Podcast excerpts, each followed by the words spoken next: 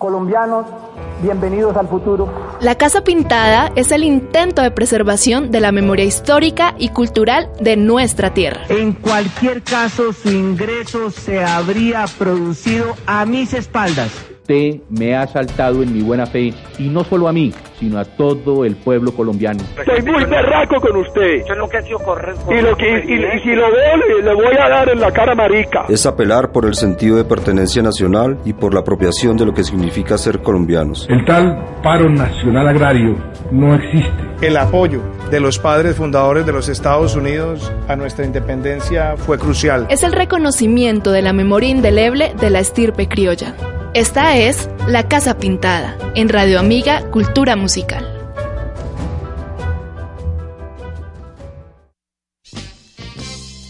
I had to give a very special thanks to the Godfather, James Brown.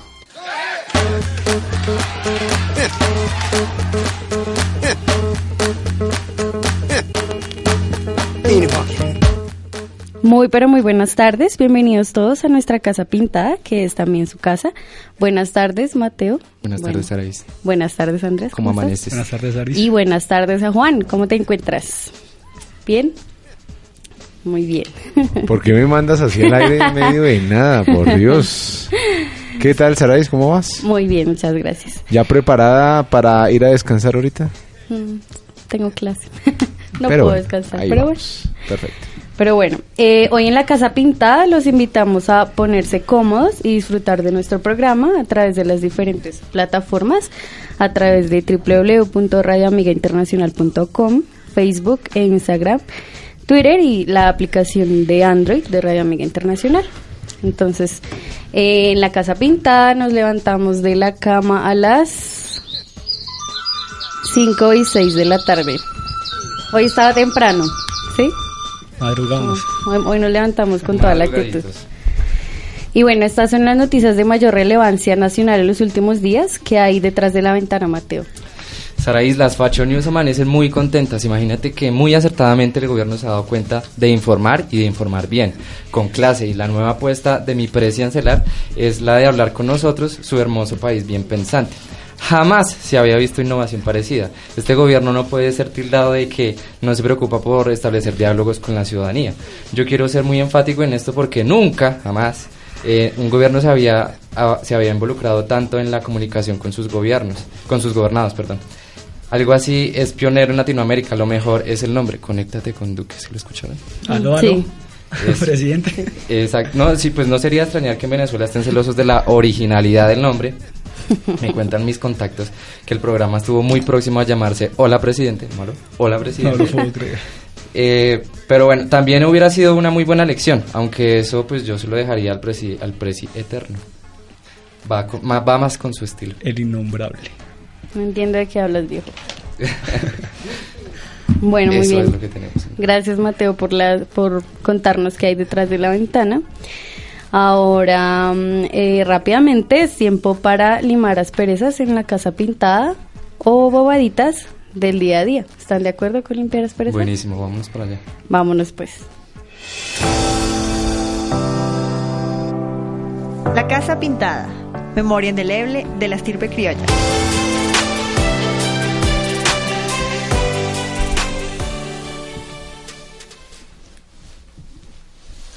Bueno, eh, ¿qué nos tienes? Eh, vamos a irnos al baño. ¿Qué te parece, Mateo? Buenísimo, ¿Nos vamos al baño? Pasemos al baño, porque esta vez les voy a presentar una corriente política que está floreciendo en todo este contexto del paro nacional.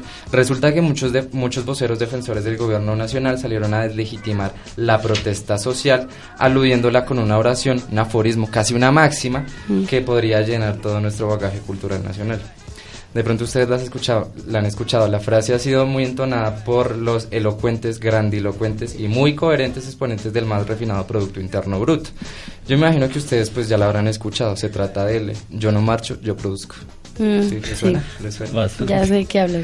Bueno, el caso es que no es sobre aquellos que han producido tanto mientras se echan o se echaban sus largas siestas en la plenaria del Senado como el señor Roberto Gerlain o de esos otros que han trabajado laboriosa y arduamente para vivir las revisiones fiscales y poner su platica en las cuentas de Panamá como el señor Darío Arismendi, ni tampoco de esos que han brindado unos muy sufridos esfuerzos crediticios y cohechos realizados para sacar las pendejaditas como la concesión de la, de la Ruta del Sol 2, ejemplo el impecable y muy benevolente banquero Luis Carlos Sarmiento. De eso no hablaremos acá. El caso es que esa corriente así llamada de pensamiento ha trascendido del debate parlamentarista permeando la sociedad, que ha visto todo muy politizado y ya no va más con eso. Está cansada de eso, lo que quiere es que reflexionemos. Eh, lo que quiero yo es que reflexionemos varias de sus ideas que traería a colación. Entonces, paremos bolas.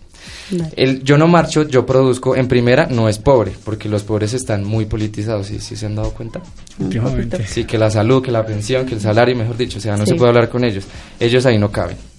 El Yo No Marcho, Yo Produzco desde ya tiene preparada su dosis de Netflix para el 21 de noviembre, especialmente en la sección de la noche. Está buenísimo para lo de no politizar el calendario. Que el 21, que el 21. No, lo politicemos.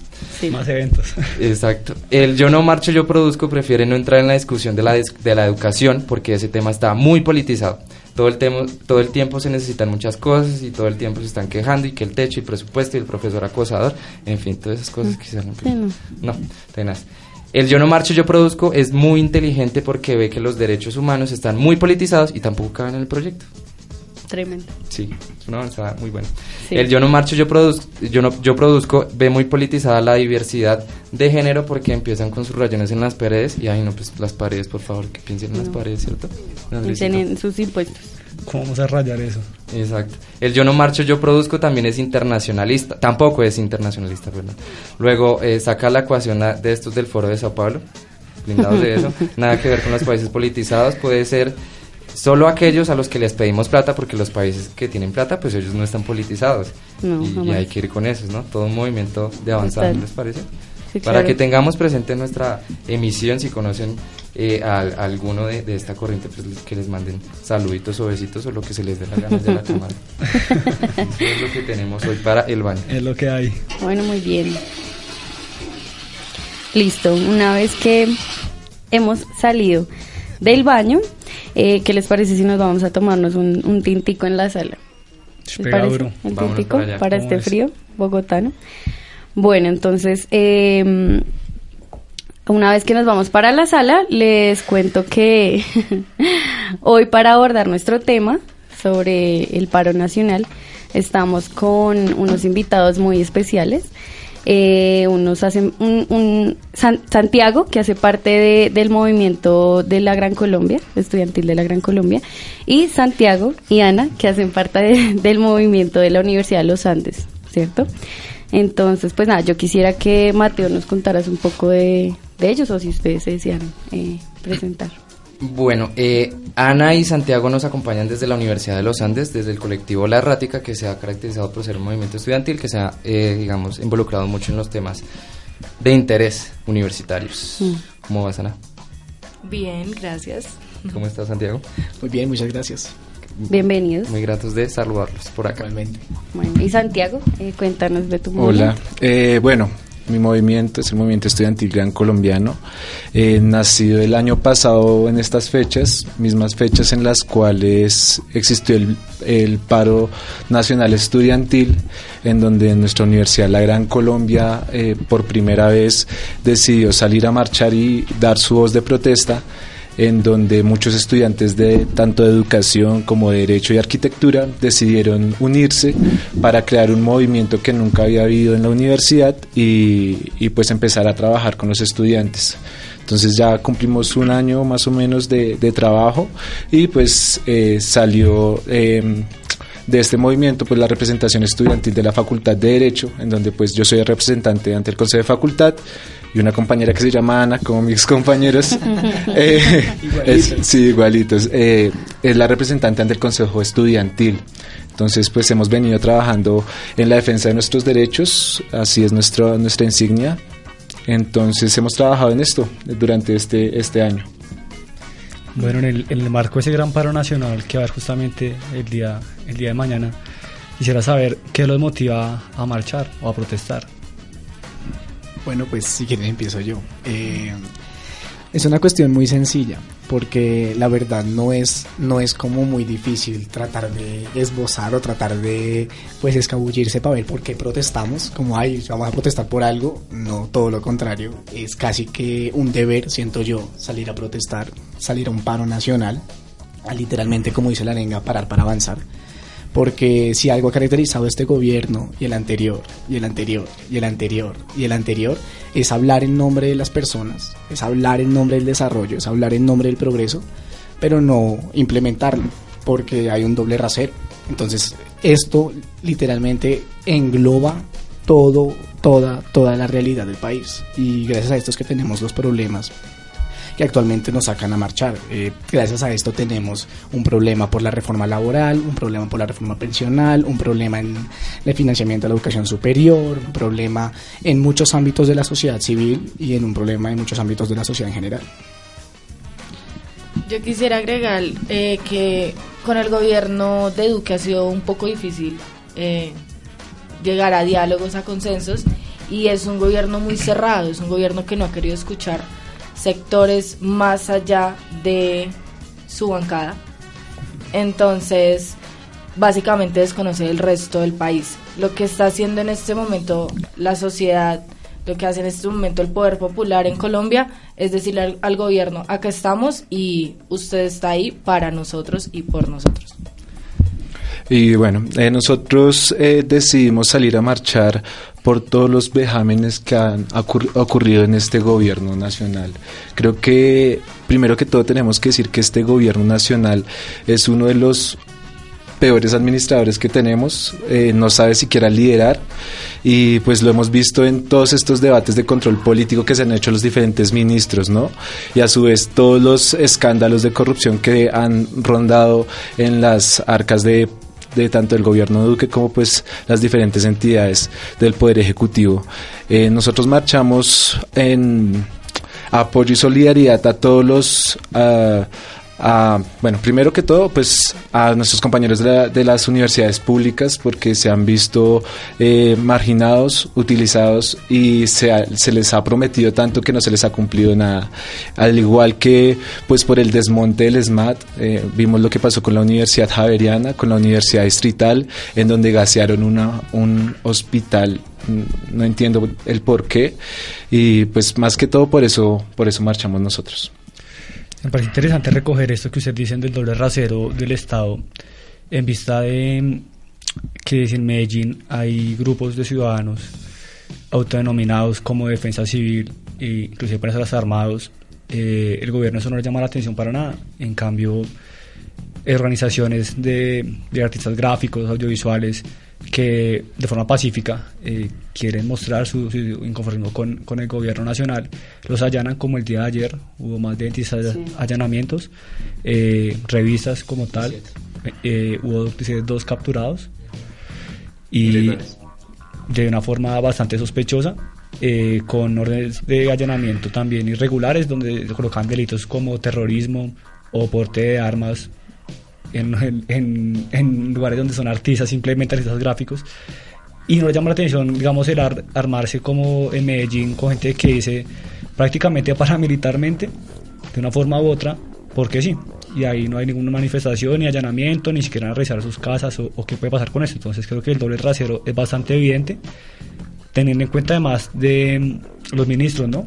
Los ministros que dicen una cosa con reformas, como les han ustedes bien, la tributaria, las pensiones, y después sale el presidente diciendo que no, que es mentira, que no hay nada que hablar con eso, cuando ya hay inclusive reformas en el Congreso que están en pie y que ya se empezaron a legislar.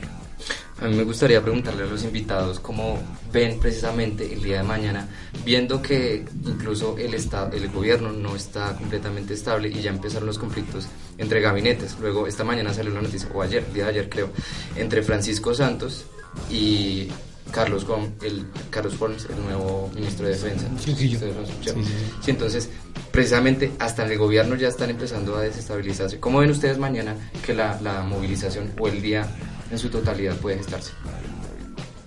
Yo creo que es una jornada de movilización muy compleja por toda la eh, pues la campaña que le ha hecho el gobierno ha sido de terror, ha sido de hostigamientos, ha sido de no respetar los derechos humanos, igual, o sea, siempre lo ha hecho Duque, no era nada novedoso, sin embargo, con la renuncia de, de Otero creímos en algún momento que no se iba a complicar tanto, pero con los allanamientos ayer, hoy, con los señalamientos directos a organizaciones estudiantiles, con em, las falsas denuncias, con este programa que sacó Séptimo Día, en donde es evidente que simplemente quieren reducir la movilización y quieren darle tiempo al gobierno de Duque. Otra cosa sería em, lo que si digamos de los ministros, que me parece muy preocupante, es alguien como digamos, Guillermo Botero, se puede salvar de la moción de censura, ¿no? Eh, digamos, ya lo vemos en el caso del ministro Carrasquilla, también se salvó la moción de censura y ahora está como ministro de ese gobierno. Razones por las cuales, bueno, desconozco, pero pues el gobierno que así lo, así lo manifestó, inclusive puesto a hoc en, en lo de la licitación de, de Santurbán como ministro ad hoc de Ambiente, que me parece también algo irrisorio. Y también muy grave esto de, digamos que deslegitimar la protesta social pacífica, llamando siempre como al miedo, ¿no? A que toca proteger los bienes del Estado cuando los bienes son de todos, incluso también de los que salen a protestar.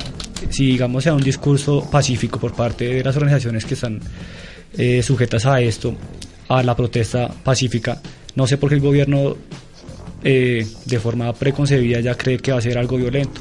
No sé qué información maneje y qué inteligencia maneje, porque eh, digamos la inteligencia que se dio estos días eh, allanando artistas justamente, o digamos ayer queriendo tumbar la pancarta de la Nacional y tumbando es un, un anuncio de la vía de, de la vía de movilidad, deja bastante que hacer en cuanto a inteligencia, ¿no? Sí. No, no estaban preparados para, para que los, los, los notaran infraganti. Es que creo que en una sociedad de la información como la que está actualmente es mucho más complicado ocultar cosas y la ciudadanía está mucho más informada en cuanto a esto. Pero bueno, yo creo que hay una, una frase que yo vi en una pancarta y decía, nos han quitado todo, que hasta nos han quitado el miedo, ¿no? Y respecto a esto, yo creo que los que tienen miedo son ellos. Eh, tenemos que ver también el fenómeno global, ¿no? Lo que ha pasado en Ecuador, lo que ha pasado en Chile, lo que ha pasado en diferentes países que ha, pues, ha abierto como la, la brecha que la protesta social es válida, que nuestra constitución en su artículo 37 la, la avala, que nosotros podemos salir, pero sí hemos visto esa desinformación y creo que no es un tema del cual estemos sorprendidos, porque cuando fueron las elecciones al, a, a presidente y hasta en las de eh, alcaldes y gobernadores vimos cómo se utilizaba la, desinformación para ganar adeptos. Entonces, no es algo nuevo en este gobierno y lastimosamente pues tenemos que eh, dar nuestra voz de protesta, decir lo que está mal y hacer la respectiva eh, denuncia de todo lo que está sucediendo. Pero... Sí, me perdona, me parece un poco importante, bueno, no un poco, muy importante, como aclarar esos puntos, ¿no? Por los que la gente va a, a protestar o bueno, a marchar que generalmente comprendo que es más pacífico que de vandalismo y estas cosas, ¿no? Eh, y siento que es importante porque hay, es también hay que resaltar que hay muchas personas que se han unido, que grupos que pretenden unirse desde las particularidades que nos se vuelven generales. Me explico, digamos, los estudiantes de la distrital, que, bueno, todas estas cosas que han pasado con, con, con ellos, eh, los trabajadores, los eh, de tránsito, bueno, un poco de grupos, ¿cierto? Que han tenido un sentir en frente a frente al gobierno, frente al Estado y se han unido y entonces son particulares, pero al mismo tiempo es algo individual. Y siento que los puntos del paro nos identifican a todos como ciudadanos y es importante tenerlos en cuenta porque es algo que nos afecta. Bueno, no, yo no soy yo no soy taxista, pero me afecta. ¿sí? No, yo no soy estudiante, mi hijo lo va a hacer algún día, ¿cierto? Entonces es importante resaltar esos puntos por los que es importante salir mañana, más allá de que, ay, no, el encapuchado, ay, que el bando, es, es, simplemente, así como hablábamos algún día de colombianidad, eso es para mí el paro de mañana. Siento que pena un pequeño aporte ahí. Es también bastante incoherente que durante el gobierno del, del, del expresidente Juan Manuel Santos, eh, tanto la banca del Centro Democrático como, como Duque, Iván Duque, propiciaba la protesta social en ese momento y ahora está prácticamente estigmatizándola, criminalizándola como si todos fueran vándalos y la gente, los estudiantes, mejor dicho, los campesinos, los sindicatos, los profesores todos fueran vándalos y o sea, los toman como si fueran tontos prácticamente, o sea, cuando no tienen en la cabeza nada que aportar y solamente vale cuando es de parte de ellos, cuando es de parte de los demás es solamente estigmatizar y ya. Sí, eso es importante. Eh, y a mí se me hace que los puntos precisamente del paro nacional lo, lo, demuestran. Es decir, uno no puede sacar un paro nacional de la noche a la mañana. Si hay un paro es porque hay unos puntos muy importantes generales que sacan a la gente en su conjunto, civiles, de cualquier sector, de cualquier particularidad, precisamente a marchar. Y ligándolo con esto, e, es que es importante esta cuestión de que los problemas sí son súper hegemónicos, son, son perennes los problemas que, que, que, en este país sacan a la gente a marchar, los viven encarnizadamente y por eso es que hay una expresión también yo creo violenta ante tanto simbólica como físicamente en las calles, pero también es importante acatar a la incapacidad que ha tenido este gobierno en específico para manejar este asunto yo no sé, pero yo no me acuerdo que en anteriores gobiernos, sal, mejor dicho, saliera personas del tajante de Cabal, de Paloma Valencia, a decir cuestiones que agiten más a las personas y que dejen más en entredicho una capacidad del gobierno de leer su propia realidad política. Muchas veces con fake news, ¿no? Exacto, es, una, es casi que increíble esa incapacidad del gobierno. Pero entonces, pero sí. Mm. Eh, no sé si pronto quisieran recordar un poco algunos, algunos puntos del paro de mañana. Eh, la reforma laboral, la reforma pensional, el holding financiero, eh, la protección del Estado, la corrupción obviamente, tarifazo nacional, reforma tributaria, salario mínimo, cumplimiento, incumplimiento en este caso de acuerdos de, pues, del Estado con las FARC, también por defender el derecho a la a la presa social y también los estudiantes, ¿no? Porque pues también hay acuerdos que están incumpliéndose con, con lo que pasó el año pasado con los estudiantes. ¿Qué motiva a los estudiantes de las universidades privadas, hablando de eso antes, para que salgan a marchar, digamos, sabiendo que las afectaciones son en ese tema, más a los de estudiantes de universidad pública? Hay algo que a mí me mueve mucho que te faltó mencionar, Andrés, y es eh, eh, el ambiente. Ese también es un tema muy importante para También el cumplimiento de los acuerdos que de, la minga Y no podemos olvidar el asesinato de más de, de, creo que cada vez más razones no o sea es que estamos en un gobierno que nunca no sé si se han leído un, un libro de que se llama patas arriba y ahí muestran una sociedad que nunca debería ser pero que es la realidad que ahorita estamos viviendo entonces, yo creería que nosotros como estudiantes de universidades privadas lo que nos eh, debe motivar a salir a marchar es primero la reforma eh, laboral, el proyecto de ley 212, en donde eh, se cambia eh, el, todo el modelo de todo el modelo laboral en donde ya no se va a pagar por eh, bueno se va a cotizar por semana sino se va a cotizar por horas eh, en donde también se planea entre comillas bajar a un 75% el salario de los jóvenes menores de 25 años. Yo creo que esto es esencial e importantísimo para nosotros como estudiantes y futuros profesionales y a su vez pues el apoyo a nuestros compañeros de universidades públicas. Eh, creo que tenemos que tumbar ese muro de universidad pública y universidad privada, ¿no? Somos universidades y se está desfinanciando la universidad pública que puede servir para nuestros hermanos, para nuestros hijos, para toda persona. Entonces, eh, ese es el, el punto específico por el cual nosotros evidentemente también está el ICETEX sí claro. Porque ya desde hace unos años la cantidad de personas becadas que ha subido el porcentaje demasiado en universidades privadas y eso es uno. Y segundo, la cantidad de gente que tiene que pagar las cuestiones a cuotas, tiene que pagar las cuestiones en créditos universitarios, incluso con interés compuesto. Una cuestión que incluso llega a triplicar el valor de una matrícula. Y más uno estando en los Andes, imagínense. Entonces eso también llama toda la atención. Y yo creo que en un inicio fue la solidaridad. Eh, por lo menos en este, en este contexto de este año, en un inicio fue la, como bien dijiste, la cuestión de la Javeriana, lo que es el tajante y en la Universidad de los Andes semanas después también vivimos una represión eh, a, puertas ahí de, la universidad como que hace que la gente diga uy hasta en mi puerta, ¿no? Que, el gomelo diga, uy, hasta aquí en mi puerta me está llegando la cuestión, ¿qué es esto? No entiendo. Pero claro. Yo creo que el movimiento estudiantil parte de la empatía y a raíz de eso los estudiantes y las estudiantes ahora nos pensamos un modelo educativo totalmente diferente. El modelo, modelo educativo actual no es pertinente para las capacidades que consideramos adquirimos. En ese sentido, yo creo que nos pensamos desde el estudiante secundarista y cómo va a ingresar a la universidad hasta nosotros y nosotras cómo vamos a entrar al mercado laboral y con qué garantías vamos a hacerlo.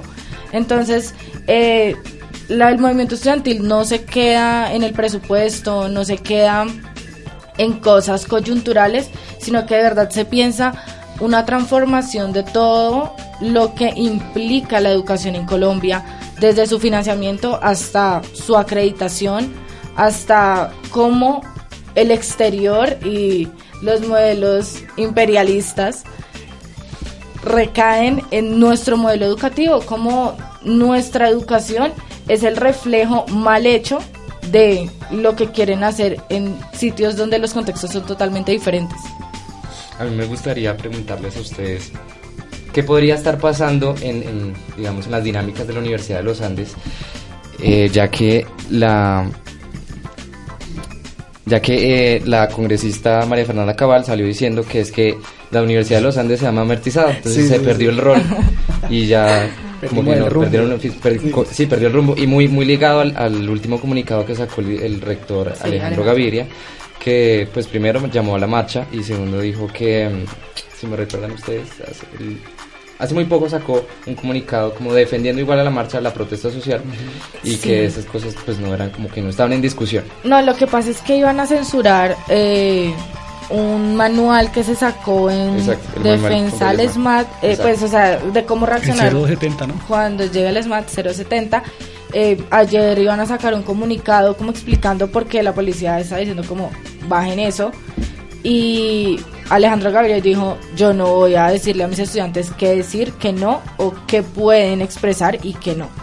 Entonces nos dio la vía libre ahí en ese tema. La cuestión de los Andes ha sido sea, Alejandro Gaviria sí, eh, que fue rector apenas hasta hace un año y yo creo que no, no estoy mintiendo si digo que se han visto las diferencias en términos de un poco más de apertura, eh, un poco de libertad un poco de el aporte que puede hacer la rectoría hacia este hacia luchar contra este estigma de, de frente a Monserrate y de espaldas al país se ha visto como mm. ese aporte, ¿no? Incluso cerrando clases ahorita mañana y dejando abajo el mensaje salgan a marchar. Sí es una cuestión que no, antes no había pasado.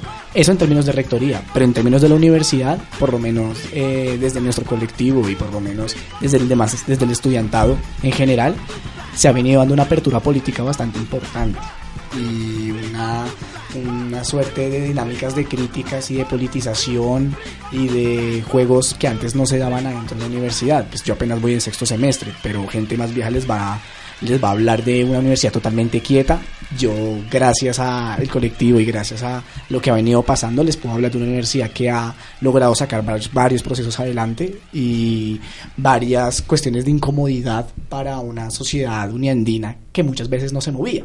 Entonces, también dejar claro eso. Y bueno, eh, aunque yo no sea de los Andes, pero eh, yo sí considero que pues si nos basamos en lo que dice la señora Cabal, hace poco eh, mandó un tweet, no sé si lo, si lo vieron respecto a guerrilleros que eran youtubers, que después tuvo que después tuvo que, que, retractarse de eso y, y ataca a líderes de la izquierda con unas cuestiones que uno se pregunta en serio, estos son de un senador, la foto de de Gustavo Bolívar con los maniquíes, uno dice, ¿en serio? ¿Esto va al, debate político? ¿En serio vamos a permitir algo así? Y pues aunque yo soy líder de, una universidad popular como es esta Universidad de la Gran Colombia que nos ha abierto también espacios. Nosotros somos un movimiento estudiantil abiertamente de izquierda. Eh, cuando nos lanzamos, les voy a contar esta historia pequeña, cuando nos lanzamos a, a las elecciones de representación estudiantil, eh, tuvimos mucha coerción, eh, mucha censura por eh, nuestro plan de gobierno. Y luego de esto, el rector, con sus críticas y que somos totalmente distintos, esta universidad se entiende que es una universidad conservadora. Eh, nos ha abierto espacios. Antes, digamos, les contamos acá, no sé si los compañeros vieron, pero hubo un debate de candidatos al Consejo de Bogotá en donde estaba sentada una senadora del Partido Centro Democrático y um, una concejal del Partido Centro Democrático y un concejal de las FARC, un candidato al concejal de las FARC. Nunca se ha visto algo así en la universidad. No sé si se acuerdan, antes de ser representante, hubo uno y eran Partido Conservador, Centro Democrático. Entonces nosotros hemos logrado abrir ese espacio para que todos podamos hablar y si yo soy de izquierda y tú eres de derecha no hay ningún no hay ningún inconveniente es más que todo eso y eh, también apoyo a mis compañeros de, de, los Andes porque nunca se habían visto en marchas Imagínese. antes. Ah. Eh, ¿Hace cuánto fue la última marcha? Cuando vi un... 31. Un, el 31. Y yo, uff, compañeros de los Andes por acá. Imagínese a los papás de esa gente. Sí. ¿Dónde sí. a mis hijos? sí. Eh, yo creo que el espíritu de, de, la época, como con este aire de, de renovación, de, de cambiar este modelo de desarrollo económico, desarrollo entre comillas, no, porque no sé qué tan desarrollo sea lo que estamos viviendo en este momento en términos sociales ambientales también ha logrado que la unión fraterna entre universidades públicas, privadas, entre todos, es algo muy bueno y que va muy en la vía de un verdadero progreso, progreso desde la parte social, humana, no tanto desde la infraestructura y la locomotora de solamente construir por construir, sino más bien algo pensado, recordando lo que decía aquí la compañera, eh, un modelo que sea más localizado, más pensado desde nosotros, sino tanto desde modelos exógenos que pronto vienen desde Europa, desde Norteamérica, que quieren instalar acá porque sí. Digamos, esto es de la OCDE, que también tanto dice Duque. Me parece que algo también es bastante irrisorio, ya que por cumplir con, un, con unos acuerdos pactados que ni siquiera fueron por él, sabiendo que va en contravía del país y de lo que puede generar realmente para la población del país, porque que realmente qué es Colombia, es la infraestructura, son los empresarios, son el capital extranjero, que tanto dice que la inversión extranjera ha crecido acá y que no sé qué, o es la población que vivimos acá, sus habitantes, su riqueza, su fauna, su flora. Así que es un llamado también a, a pensar eso a defender lo nuestro, defender también, digamos, los páramos, eh, de que no se puede explotar un páramo, mucho menos con un proyecto minero de 23 años, a las selvas, la, eh, la Amazonía, a pensar todo esto y saber que hay verdaderas razones que son de fondo por las que se protesta este día mañana 21 de noviembre. Y no es como lo que dice el presidente Duque solamente cuestión de vándalos sino es cuestión de gente pensante y gente que está tomando conciencia de la situación actual del país a mí me gustaría preguntarles qué les podríamos decir a las personas que dicen yo no marcho yo produzco que se abstienen. ¿Cuál sería el llamado a esa ciudadanía que, sí, sí. digamos, que presenta una reticencia a este tipo de movimientos? Es que la, la frase es nueva, uh -huh. pero el discurso de toda la vida es de y no y no es solo eh, de, de, un sector de la población. Eh, a decir verdad, no, no, no podemos negar el hecho de que un paro o una marcha, eh, precisamente como para la ciudad, para a cualquier sector de la ciudad. Pero ¿cuál es el argumento? Que la idea de yo no paro, yo produzco, tiene atrás un, una premisa y tiene atrás un argumento en el cual la forma de salir de esto es mía, sin responsabilizar a nadie más. Como a mí, a mí me pueden pisar, ¿sí? a mí me pueden, a mí me puede, yo puedo tener un servicio de, de transporte malísimo, yo puedo no tener seguros eh, de nada, yo puedo no tener educación, lo que sea, pero si no salgo adelante es culpa mía. Entonces yo salgo es a producir, yo aquí salgo es a trabajar por lo mío, sin responsabilizar al Estado. Obviamente, ¿qué les diríamos a esas personas? Pues que se dieran cuenta que es el Estado y es el modelo neoliberal el que trata de culpabilizar al individuo de, de, cuestiones que no le competen y de cuestiones por las que tiene que luchar. O sea, le competen en los términos de que tiene que hacerse respetar. Y el que sale a marchar y el que se para duro en las calles es que hacerse respetar porque es que tampoco. Entonces sería en términos de la cuestión no es de salir a producir. Podemos producir cualquier otro día. La cuestión es de, en serio, salir a respetar la dignidad que por tanto tiempo aquí ha venido atropellando. Bueno, bueno, pues igual de todas maneras, no sé, acá tengo mis controversias. Vamos a crear una pequeña opinión de mi parte. Pero partamos de una pregunta. Eh, el, el, paro oficial está y todas las marchas están oficializadas para mañana 21, ¿cierto? Sí. El 22 no hay ninguna fecha. Pues hay actividades en las regiones Ok. y en algunas universidades también. Ok, pero como tal el paro nacional está oficializado el 21. Es el inicio del paro Es el inicio del paro. con esta gran movilización. Ok. ¿Y a- en, en qué parte de las eh, movilizaciones veo que se ha indefinido? En ningún momento he visto tantas fichas que se ha indefinido, sino en pocos carteles. ¿A qué lo digo, no? Porque pues uno ve a Chile, ve a Bolivia, bueno, Bolivia no tanto, Ecuador, eh, que cambiaron hartos eh, márgenes gubernamentales, pero pues tuvieron que aguantar, apretar los dientes y durar varios días, ¿no? Eh, la pregunta es, ¿el colombiano está acostumbrado a eso? ¿O de pronto la falta de la papita o el miedo a que el jefe lo eche, pues el lunes volvemos a trabajar si el viernes se alarga? Y la pregunta es, si pasa eso, ¿qué se logra con la marcha si no hay una perdurabilidad en esas marchas, sino solamente eh, que salgamos en los medios y que el gobierno dijeron, ah, está en paro? Bueno, pues esperemos al sábado, esperemos al lunes mientras se normaliza. Eh, el de los últimos movimientos que yo he visto fuertes ha, sido eh, el paro agrario, ¿no? Ese sí, pero pues cuántos días duramos, ¿no? Cuántos bloqueos hubieron de forma civilizada. No venir acá de que eh, ya se ha llegado a algunas informaciones pues, mediante algunos grupos de infiltraciones. Entonces, si va a haber infiltraciones, ¿hasta dónde vamos a llegar? No sé, ahí sería una buena buen análisis y, y- me gustaría que alguien de la mesa de trabajo me respondiera. Eh, Juan, siguiendo con ese tema, eh, es verdad, creo que sí, que se quiere realmente una reforma o algo más pensado simplemente que un simple show mediático, o en este caso que los medios digan no hubo paro hoy y ya. Debería ser algo continuo. En Chile se está, está el ejemplo más reciente.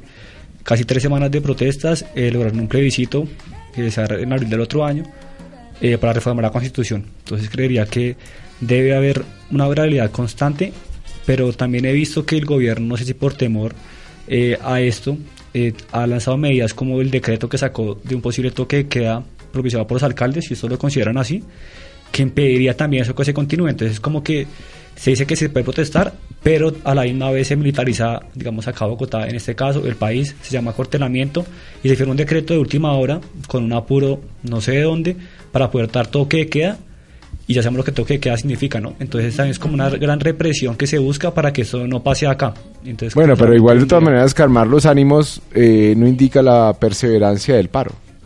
Que yo sepa, un paro nacional, la misma palabra lo dice, no trabajo, sencillo. Ya otra cosa es una movilización. Exacto. Sí, entonces, si, si de pronto para eh, bajar todo el ánimo de las movilizaciones y mal llamadas marchas, porque eso es más militar, ¿no? Eh, estas movilizaciones, pues sencillamente toque de queda es como la, la opción del gobierno ahorita que, que, que me imagino vio o va a ser, no sé cómo será el tema. En todo caso, listo, se calman los ánimos. ¿Por qué los colombianos no seguimos en paro? ¿Por qué no decimos no trabajamos más, no sacamos las bucetas, no sacamos nuestros cuerpos humanos a ir a trabajar a la oficina, nos revolucionamos contra todos de forma pacífica? Porque creemos siempre que el paro es tirar la piedra y tumbar el, el- eh, a la señora ya que está vendiendo chicles mediante un vidrio roto que le explota en la cabeza. No sé, pregunto yo. Sí, históricamente, pues antes, ¿no? Colombia era uno de los países, digámoslo así, parados en la raya, digámoslo así.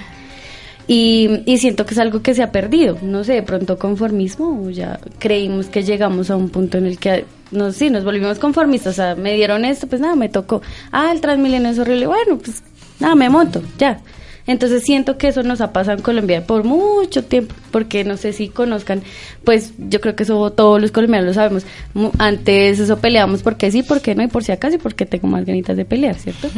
Entonces, y ahorita no, no lo estábamos haciendo. Y siento que quizá el temor que tengan en el Estado, bueno, en, en la, con las... Eh, Tibios. con las cosas que estén sucediendo, digamos, la, que manden, bueno, por ahí vi comentarios y cosas de personas que contaban que en el hotel Bacatá, si no estoy mal, no, no recuerdo el hotel, eh, estaban instalándose allá militares y no sé qué, con armas de largo alcance, y yo decía, "Ush, tremendo, ¿no? Pues yo no puedo decir, no, si eso es verdad, yo lo vi, no, simplemente fue algo que vi. Entonces siento que sí, si en realidad se están tomando esas medidas, es porque ahorita en este momento, eh, a pesar de las marchas que ha habido, y bueno, como la falta de, de, de, de los colombianos, pues de sentir empatía con esos movimientos. No, que para agrarios solo de los agrarios. No, que esto es solo de taxis. Sí, en este momento como se está viendo que es algo general, entonces siento que ahora sí están poniéndole atención a eso, de pero, alguna pero, manera. Pero tenaz que el gobierno tenga en cuenta, más bien, eh, cambio del comentario, y es tenaz que nosotros estemos preocupados porque el gobierno se ha dado la capacidad de destrucción que tenemos los colombianos y tenaz que no tengamos la posibilidad y la capacidad de construcción mediante ideas y parar eh, de una forma adecuada sin llegar a las famosas marchas se puede llegar a ese punto. Eso sin eh, quitar de que no tenemos derecho a expresarnos, a bueno, toda la toda la parte eh, jurídica que esto conlleva, ¿no? Todos tenemos derecho, es, es espectacular. Es más, yo hace poco hice parte allá en un plantón de en, en pro de, de, pro dicen por ahí para los vapeadores, porque hay algunas eh, falencias por ahí con el Ministerio de Salud, ¿no? Algunas mentirillas. Entonces, pues está bien eso, pero que estén previniendo que nosotros no nos autodestruyamos, porque realmente nos estamos autodestruyendo, ¿no? E, ir a luchar y ir a rayar eh, el Palacio de Nariño ir a tumbarse a la señora ya de, de, de, los jugos, tampoco es que sea una gran valentía revolucionaria, ¿no? Porque recordemos que listo, se dañó. Uy, el gobierno saca mediático y de pronto dice, eh, vándalos tumbaron no sé qué cosas pero adivine de dónde salió la plata para después pintar otra vez el Palacio Nariño. Solo lo digo así abiertamente. Igual creo que una pregunta muy válida aquí sería de dónde inicia esa violencia, porque también ha habido denuncias por parte de la movilización estudiantil y demás movilizaciones que señalan que puede ser gente infiltrada desde el mismo gobierno que busca propiciar actos de violencia para tener una excusa por la cual poder responder. Con fuerza desmedida como ha pasado digamos con el SMAT. Eh, para citar un caso reciente lo que pasó en el ICETEX donde hubo dos policías identificados como policías que tuvieron que ser rescatados por la misma policía, ya que los estudiantes notaron que eran infiltrados del Estado. Uh -huh. Es algo bastante preocupante. Y me parece más preocupante aún que un Estado, eh, para querer represar eh, la protesta de una población que está protestando justamente por algo que tiene sus razones, busque eso, incentivar desde adentro protestas violentas. Cuando se, el, llamado al paro es un paro pacífico, es una protesta pacífica para que vean que somos gente pensante y que no solamente es tirar piedra por tirar piedra, sino es protestar por unas razones unos argumentos que son válidos y que son más que evidentes hoy en día en Colombia. ¿no? Yo creo que también ahí va eh, un tema muy ligado y es eh, la coerción del gobierno hacia las personas que vamos a, a protestar ¿no? o a marchar. Eh, y a su vez también el tema de eh, la manipulación mediática, ¿no? Entonces se raya una pared y que el líder que se raya una pared, pero pierde un compañero un ojo y nadie dice nada por una bomba, eh, por un gas. Entonces yo creo que el lío va más allá. Eh, es una cuestión de no solo eh, ver la, la, la, pared rayada, sino por qué se rayó y cuál es el fondo de todo esto. Y qué contenido tiene ese rayón de pared, ¿no? ¿Qué quiere expresar? No, y también es muy importante tomar en cuenta de la idea de la protesta pacífica y la idea de no rayar y tal. Es un discurso que siempre está presente, mm. Pero díganme, yo no sé dónde lo sé, yo no sé dónde lo he visto totalmente.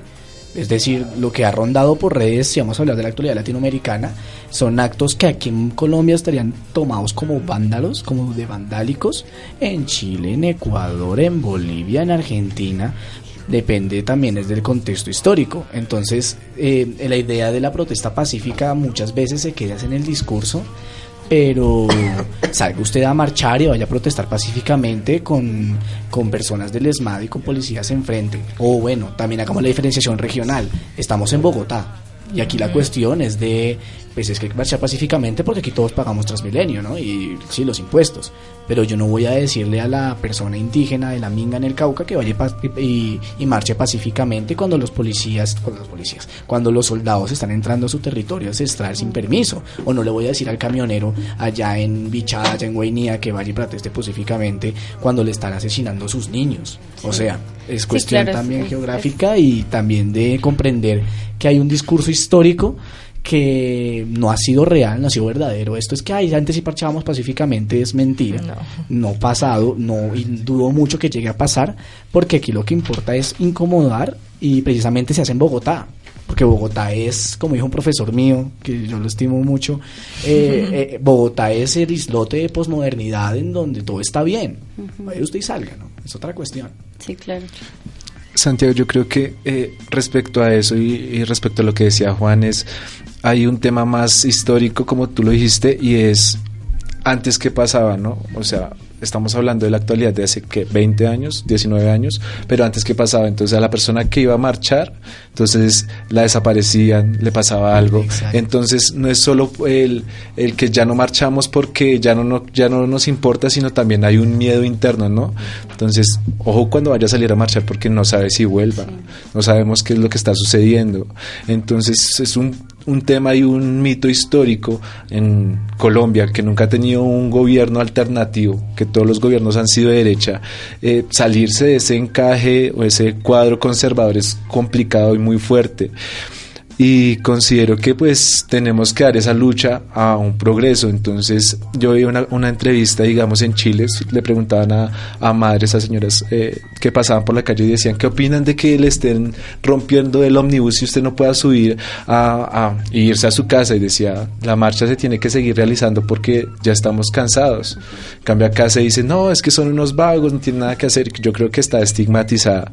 Y a su vez, eh, acá en, en, Colombia, digamos, un ejemplo de lo que está pasando actualmente es la mil militarización que, eh, que, hay ahorita, digamos, en Duitama se ven... Eh, una especie de tanquetas y es, es, una cuestión peligrosa y muy fuerte, pero a su vez el gobernador de, de Boyacá dice, no vamos a poner SMAT, pero no pongan eh, eh, encapuchados. Entonces me parece también como una, una buena iniciativa por parte de un gobierno progresista que el gobernador es de, del Partido Verde y ha demostrado en esto con junto con el gobernador de Pasto que se pueden hacer las marchas de una manera distinta.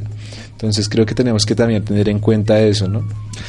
Eh, viendo un poquito a esto de, de los medios de información, también es muy curioso que mientras digamos los medios tradicionales informan algo, eh, un medio como Cartero Urbano, ayer super uh -huh. noticia, fue allanado. Eh, sus piezas gráficas, algunas fueron decomisadas, igual que otros artistas, revisaron hasta sus cuentas, hasta su, su, estado contable, y peor aún después denunciaron que están siendo hackeadas sus, sus cuentas de redes sociales. Entonces eso también es algo muy curioso porque cuando se buscaron información alternativa diferente a la que se da tradicionalmente, no sé si el Estado, pero sí es muy, muy curioso que justamente se vean hackeados y que el Estado vaya a esos medios que dicen algo diferente, ¿no? Quieren expresar otra voz distinta al gobierno. Y, y, hay que tener en cuenta pues que ahorita, como bueno, hay un despertar, entonces van a haber unas medidas diferentes a las de... Siempre van a estar, siento yo, ¿no? Que van a estar como en, en pro de que... de silenciar, ¿cierto? Y más allá de silenciar es de control.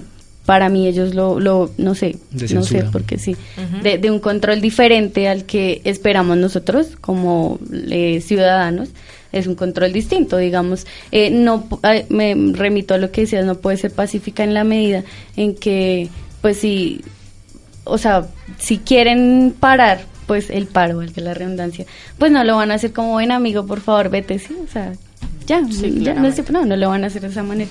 Entonces siento que eh, quieren que no sea, pues, eh, agresivo, violento, la, la, la, pero no lo buscan, ¿me explico? O sea, es como, eh, váyanse, pero entonces los echamos como si fueran, bueno, no sé uh, qué ejemplo poner acá en este momento.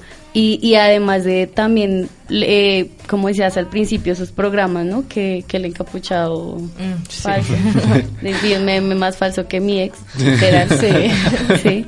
Y entonces siento que también eso hace, esas cosas, esas implementaciones pues de, de, los medios, hace que la gente que, que va a sonar agresivo y grosero, la gente que no lee, que no se interesa por eh, las cosas, que no está dispuesto a pensar de una manera diferente, lo recibe ya.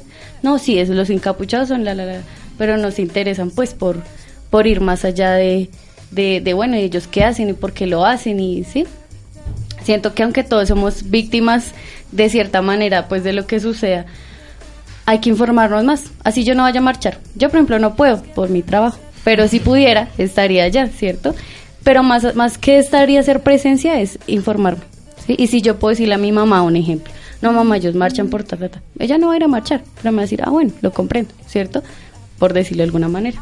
Sí no está enferma, no puede ir a marchar. Entonces, creo que ese es como el, el mensaje final, que pues hay muchas cosas que quedan volando, pero el mensaje final, más allá de, de, de, bueno, de todas las circunstancias, es comprender el paro, comprender por qué nos remitimos al paro y, y apropiarnos de eso como ciudadanos más allá de si voy, si le pego, si me pegan, si me hacen, no sé, obviamente no es que yo quiera que suceda, pero más allá de todas esas cosas negativas que hay, entender y comprender por qué toda una nación se está parando y diciendo, venga, esto está mal, ¿cierto? Es comprender y recibirlo pues de la mejor manera, porque pues todos tenemos maneras distintas de, de ver la vida y pues nada, comprenderlo como debe ser. ¿Sí? Ahora, finalmente, yo les quiero hacer una pregunta y es, ¿qué tienen para hacer este fin de semana. Que me quiera contar de primera. ¿Cuál Santiago me quiere contar? Tocayo. Ah, este fin de semana, este fin de semana no, no, tengo nada que hacer. No mentiras, estudiar para unificados. En derecho se implementó la idea de hacer exámenes unificados. Otra vez, malditas mentiras. Exámenes unificados. Y vamos a estudiar este fin de semana para esos exámenes. Y a su vez, si me dejas dar una cuña, y es invitar a todos mis compañeros de la Universidad de la Gran Colombia a salir a marchar.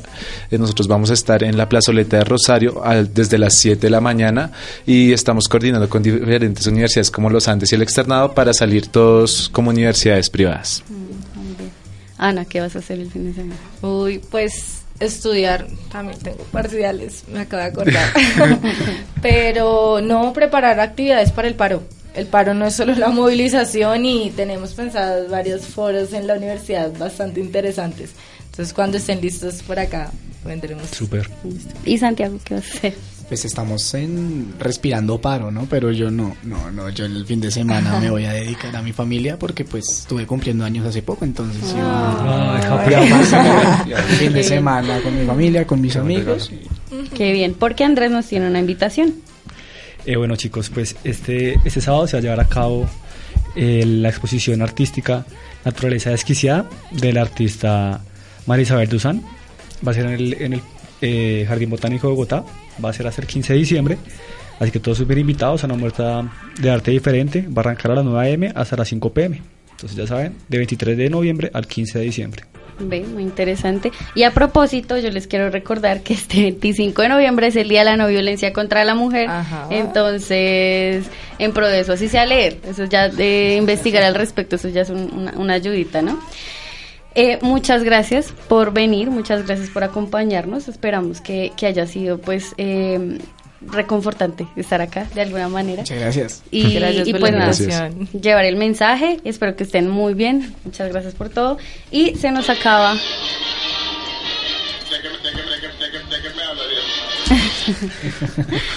Bueno, se nos acabó el tiempo en la casa pintada, nos dirigimos a la salida y nada, espero que ustedes que nos escuchan desde su trabajo, sus casas, la universidad, los- sus lugares, sus zonas de confort, hayan disfrutado de este programa, este cálido programa y espero que nos veamos en ocho días. Recuerden todos los miércoles de 5 a 6 eh, a través de Radio Amiga Internacional y nos despedimos enviándoles un gran abrazo y que estén muy bien. Muchas gracias. noches. Gracias. Feliz semana. Bueno, adiós.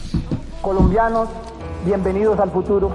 La Casa Pintada es el intento de preservación de la memoria histórica y cultural de nuestra tierra. En cualquier caso, su ingreso se habría producido a mis espaldas.